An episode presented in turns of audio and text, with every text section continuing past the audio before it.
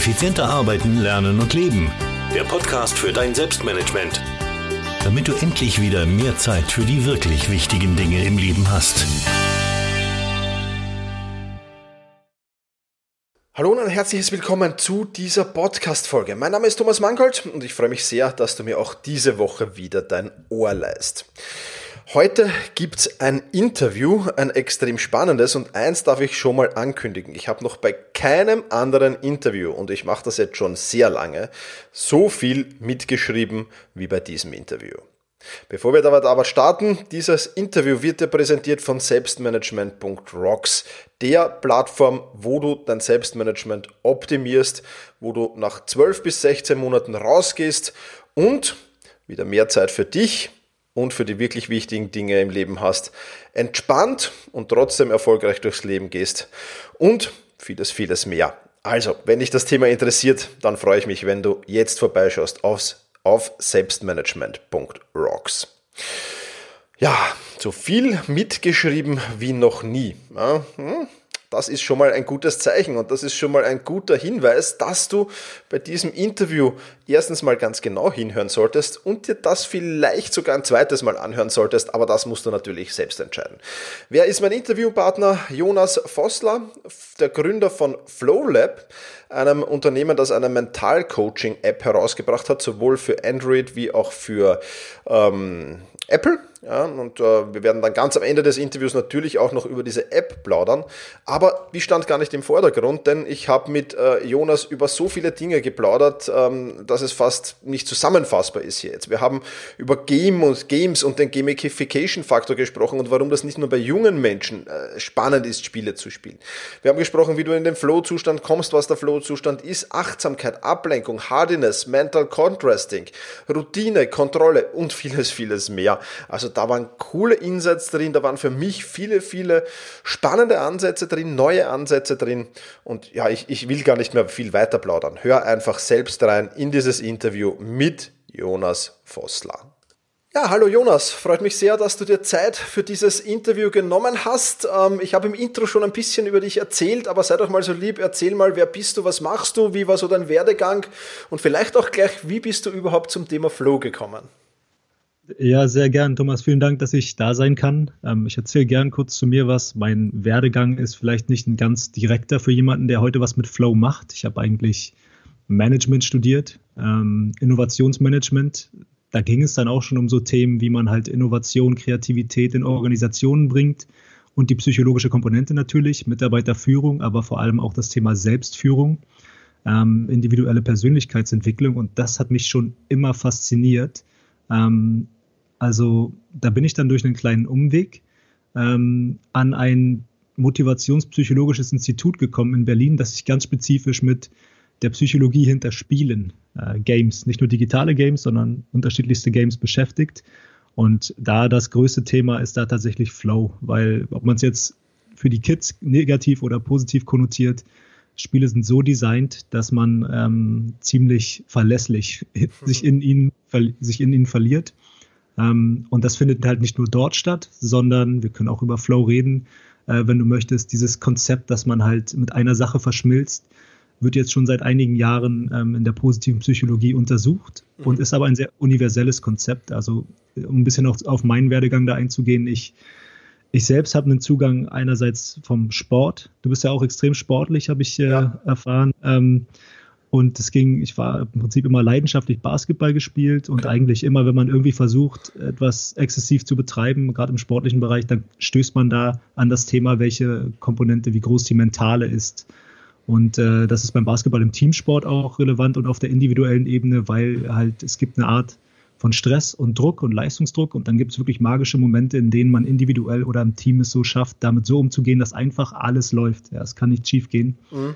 Äh, das fand ich schon immer so faszinierend und als ich dann am Spielwissenschaftlichen Institut hier in Berlin mich damit auch noch ähm, wissenschaftlich beschäftigen konnte, ja, da war es um mich geschehen, sage ich mal. Ich, ähm, ich sag mal, das, was wir heute machen, ist für mich ähm, mit FlowLab auch, das ist für mich äh, ein Glücksfall, weil ich, ich sehe dieses Flow-Thema als eins, was irgendwie sehr viel Potenzial hat für als Philosophie auch, als Lebensphilosophie für die persönliche Entwicklung, besonders in unserer heutigen Zeit. Okay, spannend. Lass uns, lass uns da gleich ein bisschen in das Thema Games eintauchen. Für mich ein sehr spannendes. Ich war ja jetzt nie der Ultra-Gamer. Vielleicht, ich habe Fußball gespielt früher, also äh, wir kommen aus, aus, aus, auch aus, ich komme aus, aus dem Mannschaftssport mehr oder weniger. Das hat relativ wenig Zeit jetzt für Computergames gelassen, wobei so Bundesliga-Manager und sowas hatte ich schon auch. Ja. Ähm, ähm, aber lass uns mal in das Thema Games einsteigen. Was können wir von Games lernen oder wie schaffen es Games einfach, uns so in den Flow kommen zu lassen? Ja, das ist, ist echt spannend und da kann man ein bisschen vorwegnehmen. Ähm, natürlich, wir würden vielleicht die wenigsten auch in unserem Alter würden sich jetzt als Zocker so die Computerspiele spielen bezeichnen. Mhm. Aber was wir gemacht haben, das ist angewandte Spielwissenschaft, nennt sich Ludologie. Ein etwas komischer Begriff, ähm, aber da geht es darum, auch Spieleelemente in verschiedensten Kontexten zu entdecken. Also es kann ein Sportspiel sein, es kann eine soziale Interaktion sein, die auf der Arbeit stattfindet oder halt ja im Groben das Spiel des Lebens. Und äh, da gibt es so die Hypothese, die große, die sagt im Prinzip, da gibt es auch ein Buch, das genauso heißt, von äh, McGonigal, ähm, Jane McGonigal, Reality is Broken. Ähm, das ist ein bisschen eine aggressive Art und Weise zu sagen, dass Spiele uns das liefern, was in der Realität aufgrund der Komplexität häufig fehlt. Und das sind verschiedene Komponente. Wenn man sich es mal vorstellt, nimmt man sich ein Computerspiel, da hat man immer klare Ziele, man weiß ganz genau, was man äh, erreichen muss und welche Schritte man unternehmen muss, um dahin zu kommen. Und auf dem Weg wird der Fortschritt gemessen. Mhm. Ähm, und das, und da kommt Flow als Kernelement mit rein, in einer Art und Weise, dass man Fortschritt macht die, und sich anstrengen muss, ähm, die einen ideal fordert. Also man ist nicht über- und nicht unterfordert, sondern fühlt sich eigentlich gerade so ja, beinahe überfordert, sage ich mal. Okay. So an der Grenze zur Überforderung, sodass man dort halt alle kognitiven Ressourcen aktivieren muss, um überhaupt eine Herausforderung im Spiel zu lösen. Und das machen Spiele extrem gut. Und es gibt noch zwei Komponenten, die fast drüber stehen. Ähm, das eine ist, man bekommt hier, und das ist, wenn man das auch auf die Arbeitswelt oder meinetwegen auf jede soziale Interaktion übertragen möchte, wirklich unmittelbares Feedback. Mhm.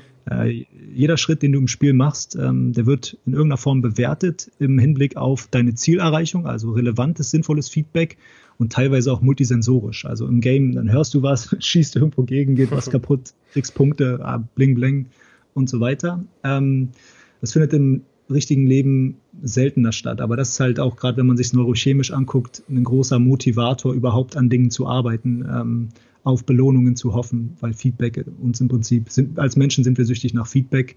Und dann das letzte, der letzte Punkt ist die Sinnstiftung. Ja, also egal wie sinnvoll man bestimmte Ziele innerhalb eines Spiels wirklich findet, man arbeitet auf etwas hin, was meistens über die persönliche Entwicklung, über die eigene Person hinausgeht. Ja, zum Beispiel ein Teamerfolg oder auch die Welt retten. Ja, ja. Und solch, solche Themen der Sinnstiftung sind natürlich auch, also wenn man jetzt sich so die, das Thema New Work, die neue Arbeitswelt anguckt, ähm, da gibt es viele Dinge, die man übertragen kann und genau das haben wir gemacht. Im Prinzip ein ludologisches Managementsystem entwickelt, das sich diese Prinzipien aus Spielen anschaut und sich fragt, hey, was können Manager lernen? Wie kann man diese Prinzipien jetzt in, in die Arbeitswelt bringen? Okay, cool. Bleiben wir gleich bei dem Thema in die Arbeitswelt bringen. Du bist ja selber Gründer, das heißt, da, da ist ja auch jede Menge Flow gefragt. Da gibt es Leistungsdruck, da gibt es Selbstzweifel, da gibt es auch Ängste und ähnliches. Das ist ja schon mental und emotional auch teilweise sehr herausfordernd. Ähm, wie, wie, wie kann man das machen? Ja, da sind wir natürlich bei der zweiten Komponente, ne? weil was Spieler einerseits richtig gut machen, ist dir die Grundvoraussetzungen schaffen, dass du solche, dass du Höchstleistungen bringen musst, ja, mhm. oder dass du in den Flow finden musst durch all die Komponenten, die ich gerade beschrieben habe. Okay. Und äh, wenn du jetzt in einer Arbeitsumgebung bist, dann ist die immer, kann man sich das ganz leicht angucken am Flow-Kanal. Ähm, dieser Kanal ist in der Mitte, wo du ideal gefordert bist, aber vielleicht wirklich grob gesagt überfordert dich deine Arbeitsumgebung, dass du eher das Gefühl hast, halt die Dinge nicht zu schaffen oder sie unterfordert dich, dass dir die Motivation fehlt. Mhm. Und in jeder gegebenen Situation kann man sich ähm, auch in der Wissenschaft gibt es bestimmte Theorien äh, in Bezug auf die Persönlichkeit, kann man sich ausmalen, was bringt neben den externen Umständen die individuelle Person an mentalen, emotionalen Fähigkeiten mit, um dieses Verhältnis, wenn es halt ein Missverhältnis ist, in dieser zwischen was kann ich, deinem Skill und wie schwierig ist die Aufgabe, der Challenge, immer wieder ideal in ein ideales Verhältnis zu bringen. Und also aus dieser relativ theoretischen Perspektive jetzt im Arbeitsalltag als Gründer Ähm, ich glaube, ich hänge da häufig an der Grenze wirklich zur Überforderung, um das konkrete Beispiel mal zu machen. Und äh, das kann sein, weil es quantitativ überfordernd ist, weil wir von Informationen noch mehr überflutet werden, wie jeder eigentlich auch. Leistungsdruck, Versagensängste und so weiter. Das sind alles Dinge, die mich eher überfordern und mir Stress bereiten. Mhm. Und da gilt es, Selbstregulierungsfähigkeiten zu erlernen. Und das ist auch das, was wir, was ich heute ähm, forciere, was ich versuche in die Welt zu tragen, ist, welche individuellen, mentalen und emotionalen Regulierungsfähigkeiten kann ich mitbringen, um Flow zu erfahren. In dem Beispiel geht es halt vielleicht eher darum, dass ich mich auf einer physiologischen Ebene lerne zu regulieren. Also wie kann ich mich entspannen, wie kann ich Stress ausgleichen. Ähm, es geht vielleicht auch darum, wie ich eben mit Versagensängsten, also das Thema Angst, umgehe, ähm, wo vielleicht eine Komponente der Achtsamkeit, der Emotionsregulierung mit reinkommt. Und es geht vor allem auch übergeordnet darum, mit welchen Einstellungen und Geisteshaltungen, wir nennen sie ja Mindsets heute im, im äh, modernen, mhm. Deutsch, ähm, ich überhaupt an eine Situation rangehe. Also ich als Gründer habe einen Vorteil sozusagen, ähm, einen langfristigen Performance-Vorteil und vielleicht auch für meine Gesundheit, wenn ich es schaffe, diese herausfordernden Situationen anzunehmen. Ähm, und da sind so Themen wie das Wachstumsmindset beispielsweise wichtig, ähm, dass man die Herausforderungen ähm, als eine Lernerfahrung sieht und sich halt Schritt für Schritt weiterentwickelt als ein Thema. Und das, was wir jetzt versuchen konkret zu machen, ist zu schauen, was braucht jeder. Also befindet man sich eher auf der einen oder der anderen Seite des Flow-Kanals, um dann zu schauen, welche mentalen Fähigkeiten, welche emotionalen Regulierungsfähigkeiten kann man jedem Menschen mitgeben, damit er halt sich erfolgreich in den Flow manövriert. Mhm.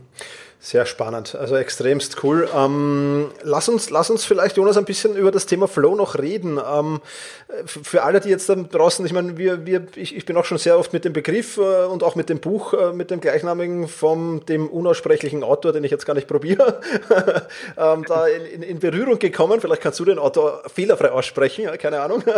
Aber ähm, was genau ist denn jetzt Flow-Zustand? Und vielleicht kannst du auch so ein bisschen erklären, was passiert mit Geist und Körper, was sind die positiven Effekte, was ist so ein bisschen die Wissenschaft hinter diesem Flow-Zustand? Ja, sehr, sehr gern. Ähm, ja, der Autor, äh, der Flow-Papst, Mihai Csikszentmihalyi, Ach, als, Eselsbrück, als Eselsbrücke äh, Csikszentmihalyi, ein Hähnchen oder wie auch immer, hat mich nach oben geschickt. Csikszentmihalyi. Ah, okay. ähm, ja, der hat das Ganze mal so ein bisschen, er hat untersucht ähm, in verschiedensten Feldern, ja, von ähm, Profisportlern bis zu kreativen Leuten, ganz normal in der Arbeitswelt, ähm, wie Leute die Erfahrung beschreiben, wenn sie sagen, da fühlen sie sich produktiv und zufrieden zugleich. Und das fand ich super spannend, weil wenn man heute auch gerade die Themen, die du überragend behandelst, äh, ich glaube, da sind wir auf einer ähnlichen Mission ähm, zu verstehen und auch da beizutragen, wo wir Leuten helfen, die Zeit ideal zu nutzen. Ähm, oder man kann es halt auch nennen, die Zeit produktiv zu nutzen. Und ich weiß, es gibt eine klassische Perspektive auf Produktivität, die ist sehr output-orientiert, sehr messbar. Ähm, und hier ist Produktivität gemischt mit ähm, dem Gefühl von Zufriedenheit in einer Sache aufgehen. Das hat er die Leute gefragt. Ähm, und ich finde es ich find's relevant, weil wenn ich habe von dir auch schon mal so einen Vergleich gehört, du sagst halt so, ähm, es gibt Müllzeit und dann gibt es, weiß gar nicht, wie du die andere Zeit nennst, aber das finde ich richtig, genau. weil die, die, die, entscheidende Frage ist, äh, wie fühlt sich Produktivität eigentlich an? Ähm, oder wie fühlt sich der Arbeitstag oder meine Erfahrung eigentlich an? Damit ich danach sagen kann, das war für mich in Anführungszeichen produktiv oder nicht. Es muss nicht immer heißen, ich habe mehr geschafft, sondern was es heißen kann, und das ist jetzt ein bisschen der Vorlauf, ist, dass du eben diese optimale Erfahrung gehabt hast, die Leute universell mit verschiedenen Komponenten so beschrieben haben, als eine fließende. Daher kommt dann auch das Wort. Ähm, eine fließende, in der man komplett auf eine Aufgabe konzentriert ist, dann mit der Aufgabe an sich zu verschmelzen scheint und in diesem Sinne auch so ein bisschen den, das, den, den Sinn für einen selbst verliert. Also man wird im Prinzip eins mit der Aufgabe, hat aber das Gefühl, alles unter Kontrolle zu haben und dann ist das Interessante, wenn man auch sagt, Zeit sinnvoll nutzen. Da merken die meisten, ah, okay, ich war im Flow, ist, dass man auch aufgrund ähm, neurokognitiver Prozesse, die dort passieren, den Sinn für die Zeit verliert. Also es ist dann manchmal so beim Zocken, wieder das, das Zockenbeispiel, aber es kann auch bei der Arbeit sein, dass du so nach zwei Stunden gefühlt aufwachst und du denkst, du hast gerade fünf Minuten was gemacht, mhm. weil du so in der, in der Sache ähm, involviert warst. Und diese, diese Komponenten, die ich nenne, die wurden mit einer weiteren, die extrem entscheidend ist, von allen immer wieder gesagt, okay, das fühlt sich für mich so an, wenn ich produktiv und zufrieden bin. Und die letzte ist eben dieses, die Aktivität, die ich dort gemacht habe, wird beschrieben als ähm, autotelisch. Das heißt, die Aufgabe an sich, die Tätigkeit an sich ist für mich so befriedigend und belohnend, dass ich gar keine externen Faktoren brauche. Ich mache es nur, um es zu machen. Deswegen ist Spielen so ein gutes Beispiel. Man spielt eigentlich nur, um zu spielen. Mhm. Ähm, du musst den Leuten dafür kein Geld geben oder sie extern, extrinsisch motivieren. Und ähm, Flow ist jetzt definiert, in, wenn man es ganz genau nimmt, als eine Erfahrung, die all diese Komponenten, die ich gerade beschrieben habe, miteinander vereint, um die ideale Erfahrung zu liefern, in der man, und das kann man sich auch noch angucken, dann einerseits neurochemisch oder auf einer kognitiven Ebene tatsächlich auch höchstleistungsfähig ist und einen besonders zufriedenstellenden ähm, Hormoncocktail im Blut hat. Mhm. Extrem spannend, ja. Also das Thema ist wirklich genial und, und ähm, das, was du jetzt beschrieben hast, ich habe es natürlich auch oft beim Arbeiten, keine Frage, aber ich komme extrem oft beim Sport rein. Also wenn ich, wenn ich, wenn ich denke mir dann oft, wenn ich, wenn ich laufen gehe, stehe ich plötzlich wieder vor meiner Tür und denke mir, wow, bist du erst weggelaufen. Ja? Also es ist echt, dieses, dieses Flow-Gefühl dann zu haben, ist schon was, was sehr, sehr Geniales. Ja. Also ja, ich, also ganz kurz nur, wenn, ja. wenn du dieses, wenn du die, die körperliche Komponente ansprichst, da kann man es nämlich auch aus der neurochemischen Perspektive betrachten, weil ähm, es gibt ja dieses Runners High, vielleicht, das du meinst. dass erst mhm. bist du kurz davor und bist beinahe erschöpft, willst aufhören und dann durchbrichst du sozusagen ja. ein bisschen eine, eine, Wand und dann ist alles fließes und du spürst keine Schmerzen mehr. Und das ist ein stark endorphingetriebener Zugang zu Flow. Also, wenn man sich halt verschiedene Neurotransmitter anguckt, dann ist im Prinzip äh, Flow ein riesen Drogencocktail. Also ein einfach eine vermehrte Ausschüttung zu einer bestimmten Zeit von Neurotransmittern, die verschiedene Effekte haben. Die einen sind eben diese glücklich machenden, in Anführungszeichen, diese Endorphine, wo es ja darum geht, dass man im Prinzip äh, Schmerz überlebt. Also wenn du einen Schmerz hast, deswegen bringt Sport Endorphine, ähm, oder auch in irgendeiner anderen Form und dann wird er reduziert, dann ist das die Form von Erleichterung. Also das erleichtert den Schmerz, es lässt sich Schmerz besser ertragen. Ähm, und auf der anderen Seite im Flow gibt es aber auch noch, und deswegen wird viel geforscht im Bereich äh, CBD, ähm, diese entspannende Komponente. Mhm. Also du bist gleichzeitig aktiviert, ähm, also dein Stresspegel ist auch erhöht, das kann man hormonell auch nachweisen, und zur gleichen Zeit entspannt. Und somit entsteht diese Balance aus, perfekte Balance aus Aktivierung und Entspannung.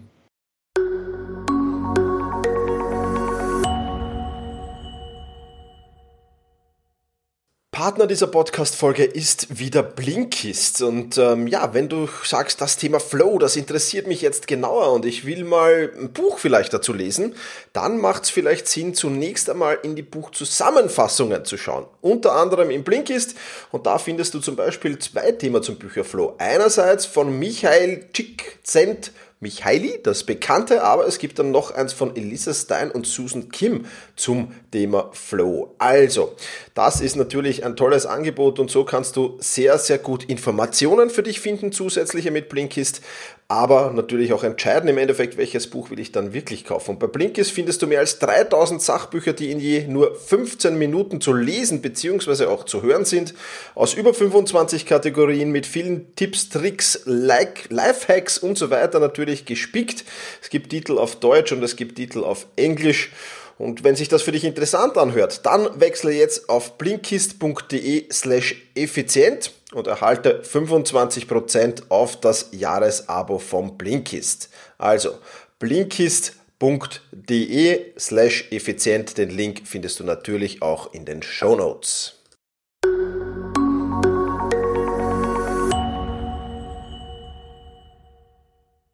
Ähm, in, in, der Arbeit ist es ja oft so, ähm, um, um, wieder ein bisschen auf, auf, auf, auf Business zu kommen, ähm, da, da, sind ja viele Ablenkungen da. Ja. Da haben wir Kunden vielleicht äh, Handy, technische Geräte, äh, Vorgesetzte, die stören, äh, aber auch unsere internen äh, Dinge wie Gedanken und Emotionen, unerledigte Aufgaben und ähnliches stören uns natürlich auch immer. Und das hindert natürlich dran, in den Flow zu kommen. Ähm, wie, wie gehst du mit diesen Ablenkungen um? Hast du da Tipps, die du weitergeben kannst? Also ich finde super, dass du beides erwähnst. Ne? Ich finde die externe Perspektive, da will ich gar nicht dem Experten jetzt vorwegreden. Da, da werden, finde ich, von dir auch sehr, sehr gute Tipps gegeben. Ähm, das eine ist eine Frage der Selbstorganisation. Also dann Time Management. Es gibt ja verschiedene Produktivitätstechniken, ähm, in denen man im Prinzip, wenn man sich das mal genau anguckt, auch diese Prinzipien umsetzt, die Games auch schaffen. Also so, wie kann ich mir klare Ziele, klare Pausen setzen? Wie kann ich Aufgaben in Teilschritte ähm, aufteilen, sodass ich dann kleine Erfolgserlebnisse habe, um dir jetzt so kleine Beispiele zu nennen. Mhm. Ähm, wir beschäftigen uns tatsächlich eher mit diesem ähm, mit diesen internen Ablenkungen. Also wie kann man ähm, damit umgehen, dass, okay, du hast jetzt Ablenkungen genannt, das sowie Gedanken und Emotionen, die dazu führen können, dass ich eben einfach mich nicht auf eine Sache konzentrieren kann oder die Motivation nicht finde. Und ähm, es gibt da verschiedene Herangehensweisen ähm, mit dem, was den Umgang mit Gedanken beispielsweise betrifft. Und die bekannteste ist ja die Achtsamkeitsperspektive, die Achtsamkeitsmeditation. Ähm, Im Endeffekt äh, ist der Schlüssel, da wieder in die Kontrolle zu kommen, auch wenn Kontrolle vielleicht hier ein hartes Wort ist, aber produktiv mit diesen Gedanken umgehen zu können, ist diese Millisekunde erstmal zu gewinnen, der Awareness, der äh, Aufmerksamkeit für sich selbst, für die Gedanken und für die Emotionen. Das kann man tatsächlich durch Achtsamkeit auch trainieren. Und in dem Moment, wo ich wieder meine Gedanken, wo auch immer sie mich gerade hinführen, neutral beobachten kann mit ein bisschen Abstand, dann kann ich vielleicht entscheiden, ob ich diesen Gedanken jetzt folge oder nicht. Mhm. Das klingt relativ abstrakt, aber ähm, es ist ein Mechanismus, der sowohl mit Aufmerksamkeitssteuerung als auch mit äh, Achtsamkeit zu tun hat, der dabei hilft, wenn man den automatisiert, eben nicht jedem willkürlichen Gedanken zu folgen. Ähm, das ist so ein Thema, wenn man das ein bisschen ähm, sich das strukturell mit Gedanken anguckt. Und das zweite Thema, ähm, was auch mir im Alltag wirklich eher noch im Weg steht, ist eher Prokrastination und da geht es im Kern um Emotionen. Also es gibt viele Tools, um dem vorzubeugen, dass man sich, dass man Dinge aufschiebt. Aber man kann sich ein Productivity Framework, äh, man kann sich alles zurechtlegen, man kann sich die Aufgaben, die Ziele klar setzen. Aber am Ende des Tages, wenn du dann an dem Punkt bist, an dem alles bereitet ist und du eigentlich jetzt einfach nur noch diese Sache machen müsstest, dann ist die letzte große Hürde sind noch, ist dein emotionaler Zustand. Ähm, ja. Emo Emotionen, die können Langeweile sein, diese können aber auch Ängste in verschiedenster Form sein, vor denen man sich effektiv verstecken möchte du möchtest gerade etwas anderes machen, eine Gewohnheit ausüben, die du gelernt hast, die halt diese Gefühle ein bisschen leiser machen, ein bisschen abschwächen, wie zum Beispiel dich auf YouTube ablenken. Also gibt es ja verschiedene Strategien, die einputzen und so weiter, aber auf jeden Fall nicht das zu machen, mit dem du gerade negative Gefühle verknüpfst. Und auch hier ist eine Kombination von Achtsamkeit, also einen Moment zu haben und sich dann in, in im Alltag zu sagen, okay, hier ist gerade der Impuls, dass ich wieder andere Dinge tun möchte, als ich eigentlich mir vorgenommen habe meinen Zielen nicht, äh, nicht auf meine Ziele hinzuarbeiten, kann ich, und das braucht ein bisschen Übung, verstehen, welche Emotion dahinter steckt. Und dann zu sagen, gut, das ist in Ordnung, diese Emotion habe ich, die akzeptiere ich und kann ich mich trotzdem überwinden und hier eine neue Gewohnheit kreieren. Nämlich die Gewohnheit, ah, ich mache doch weiter und trotz der Emotionen werde ich produktiv an meinen Zielen arbeiten. Ähm, das ist eine riesen Herausforderung, mit der ich täglich arbeite, weil äh, ja, weil bei uns halt viel Versagensangst im Spiel ist und wir viele Dinge machen, von denen wir einfach nicht wissen, äh, ob wir sie können. Und mhm. da muss ich viel arbeiten und zu sagen, okay, mach's trotzdem, weil du hast gerade Angst ähm, davor zu versagen, akzeptiere es, mach's trotzdem, um so immer wieder diese Gewohnheit zu forcieren. Okay, sehr, sehr cool, ja. Also kann ich, kann ich nur unterschreiben. Ich habe mich jetzt gerade versucht, in die Lage zu versetzen, wenn ich prokrastiniere, was natürlich logischerweise auch vorkommt. Also du hast schon vollkommen recht mit dem Emotionsmanagement. Das ist mit Sicherheit ein Tipp, ähm, den man da sehr, sehr gut anwenden kann. Ähm, es geht ja auch um das Thema Mindset und, und du hast auch schon das Thema Zielerreichung ähm, schon das eine oder andere Mal jetzt in, in diesem Podcast erwähnt. Äh, was ist denn so dein Mindset für Zielerreichung und Höchstleistung?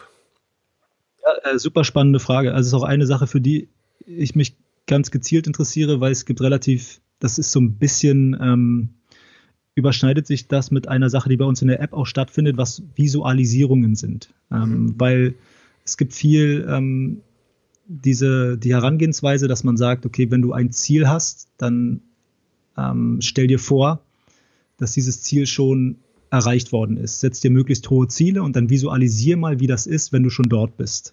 Ähm, und ich komme gleich dazu, wie, wie sich auch mein Mindset daraus herleitet, ähm, weil da, die Wissenschaft zeigt, dass ja, es hat einen Effekt, Dinge vorwegzunehmen. Also wenn wir uns Dinge vorstellen, das ist ja so die Kraft des Geistes, dann hat das auch tatsächlich körperliche Effekte, emotionale Effekte, wie als würden die Dinge tatsächlich schon stattfinden. Ja, also man fühlt sich vielleicht dadurch besser. Aber in Bezug darauf, wenn ich mir heute vorstelle, in zehn Jahren der erfolgreiche Unternehmer zu sein, der Freiheit, der Zeit hat, der glücklich ist, dann werde ich auch in dem Moment, in dem ich es mir vorstelle, schon auf, äh, auf neurochemischer Ebene befriedigt. Das heißt, ich habe das Gefühl jetzt schon von Befriedigung in gewisser Form, was mir dann den Drive nimmt, weiter darauf hinzuarbeiten. Und deswegen in Bezug auf Zielerreichung und Zielsetzung bin ich schon dabei, dass man sich ambitionierte Ziele setzen soll, aber es wird auch in der Wissenschaft dann empfohlen, dass man sogenannte äh, mentales Contrasting macht. Also du stellst dir vor, wo möchtest du hin?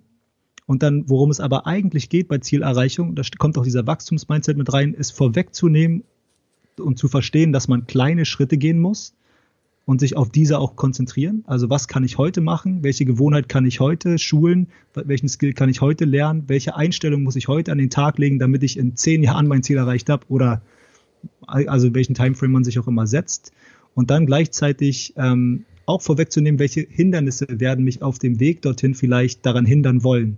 Und das können so kleine Sachen sein wie, ah, ich weiß ganz genau, wenn dieses Gefühl aufkommt, dann möchte ich prokrastinieren. Mhm. Ähm, oder wenn ich äh, auf ein Fitnessziel hingearbeitet habe, dann kenne ich das von mir, wenn ich halt, wenn es die ersten Tage gut lief, dann verspüre ich nicht mehr so diesen Drive.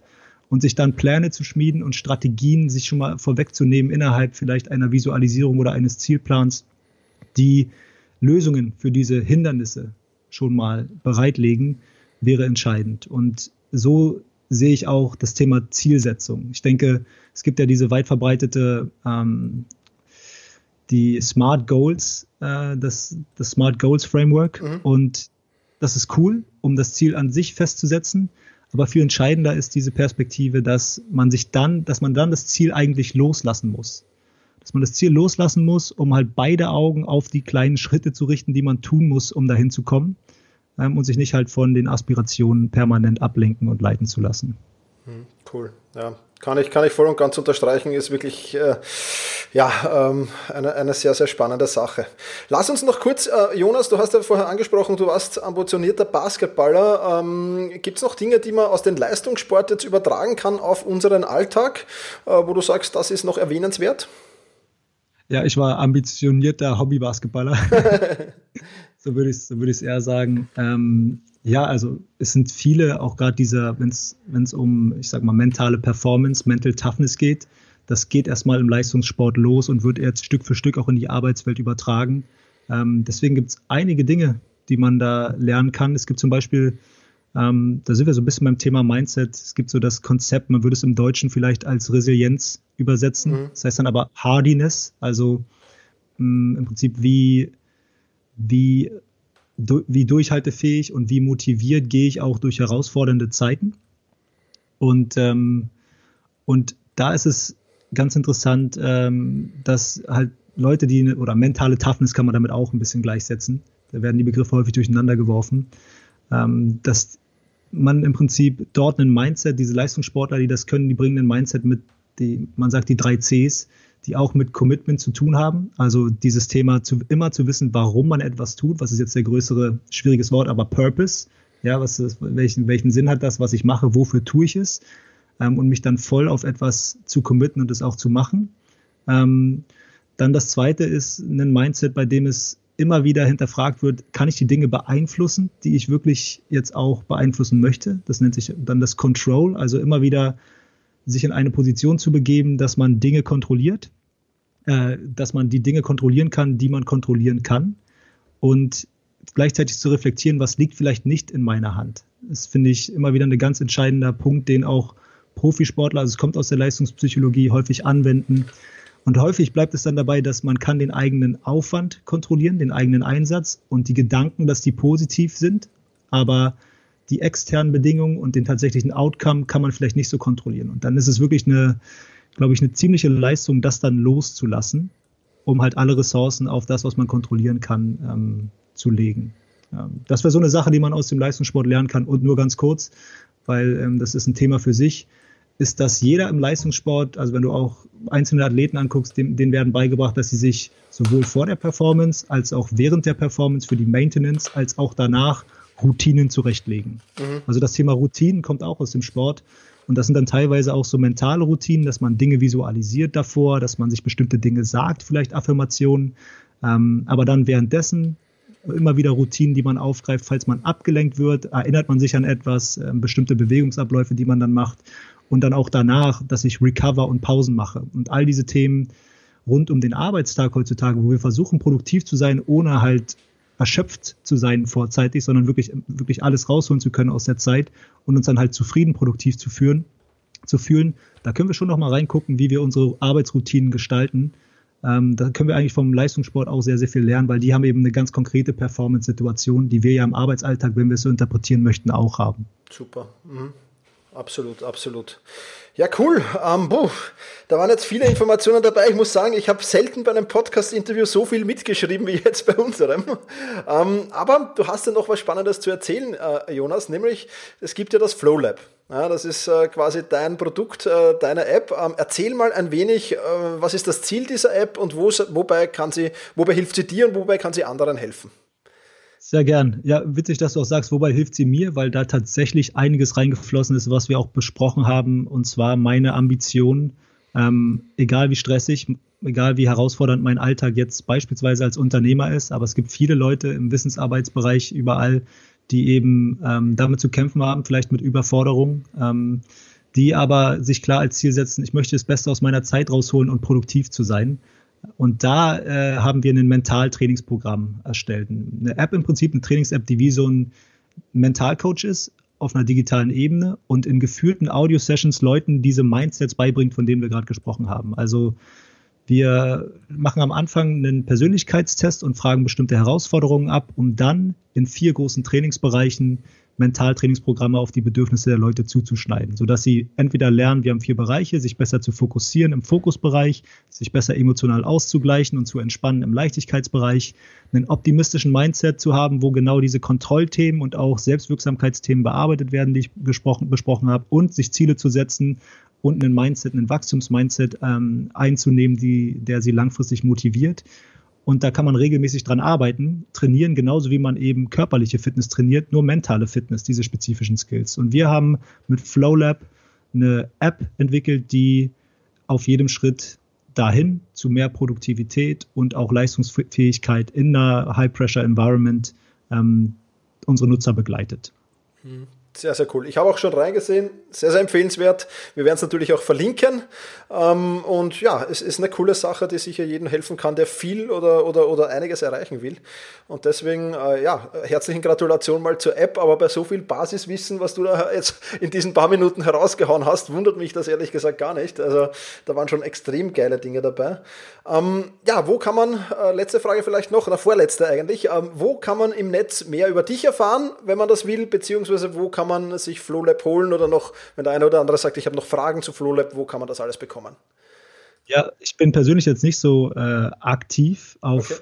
also ich bin schon auf sozialen Medien, auf LinkedIn zum Beispiel jetzt, wenn es irgendwie um äh, professionellen Austausch geht, mhm. äh, findet ihr mich einfach als Jonas Vossler. Äh, bin ich leicht zu finden und auch immer wirklich offen für einen Austausch, einen thematischen Austausch oder auch im Geschäftlichen dort, mich mit anderen Unternehmern zu vernetzen oder auch Coaches. Ähm, wir sind mit ähm, Flow Lab überall aktiv, äh, wo man Social Media macht. Also der, der, aktivste Kanal ist auf jeden Fall Instagram. Ähm, da, das müsste sein at FlowLab App, FlowLab unterstrich App. Ähm, und ihr findet aber auch, und wir haben gerade, wir müssen gerade unsere Website umziehen, aktuell ähm, auf unserer Website theflowlab.de und sehr, sehr gern könnt ihr auch einfach in den App Store gehen und Flow Lab zwei Wörter eingeben und einfach unsere App mal ausprobieren und äh, uns gern Feedback geben, wie sie euch gefällt. Genau, super Sache. Jonas, ich bedanke mich recht, recht herzlich jetzt schon für dieses Interview. Ähm, die letzten Worte in diesem Podcast gehören immer dem Gast. Also wenn du dann noch eine Message hast für meine Hörerinnen und Hörer, hau einfach raus.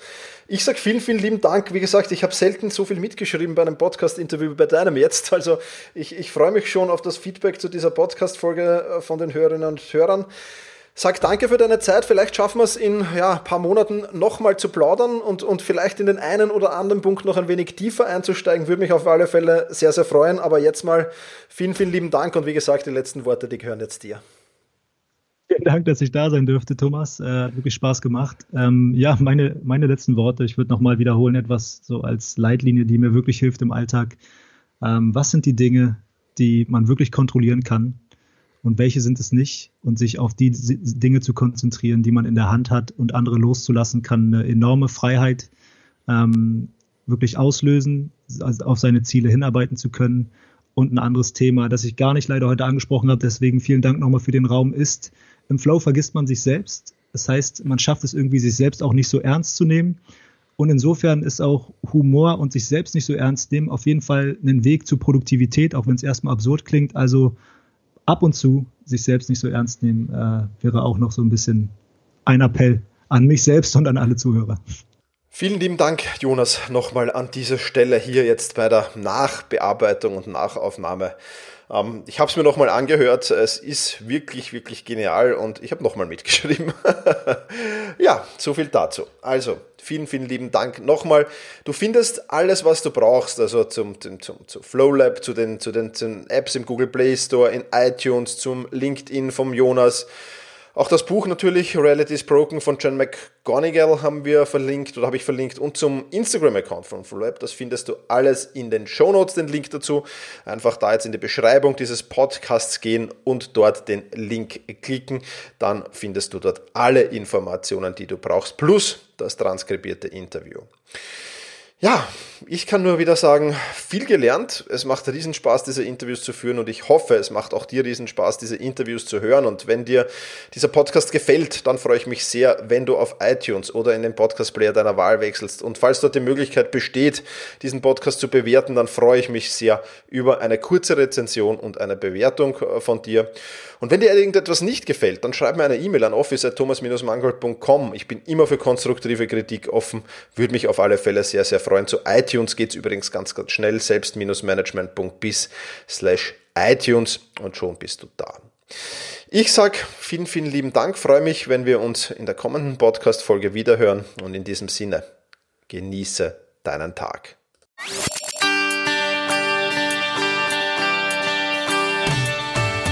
Effizienter arbeiten, lernen und leben. Der Podcast für dein Selbstmanagement. Damit du endlich wieder mehr Zeit für die wirklich wichtigen Dinge im Leben hast.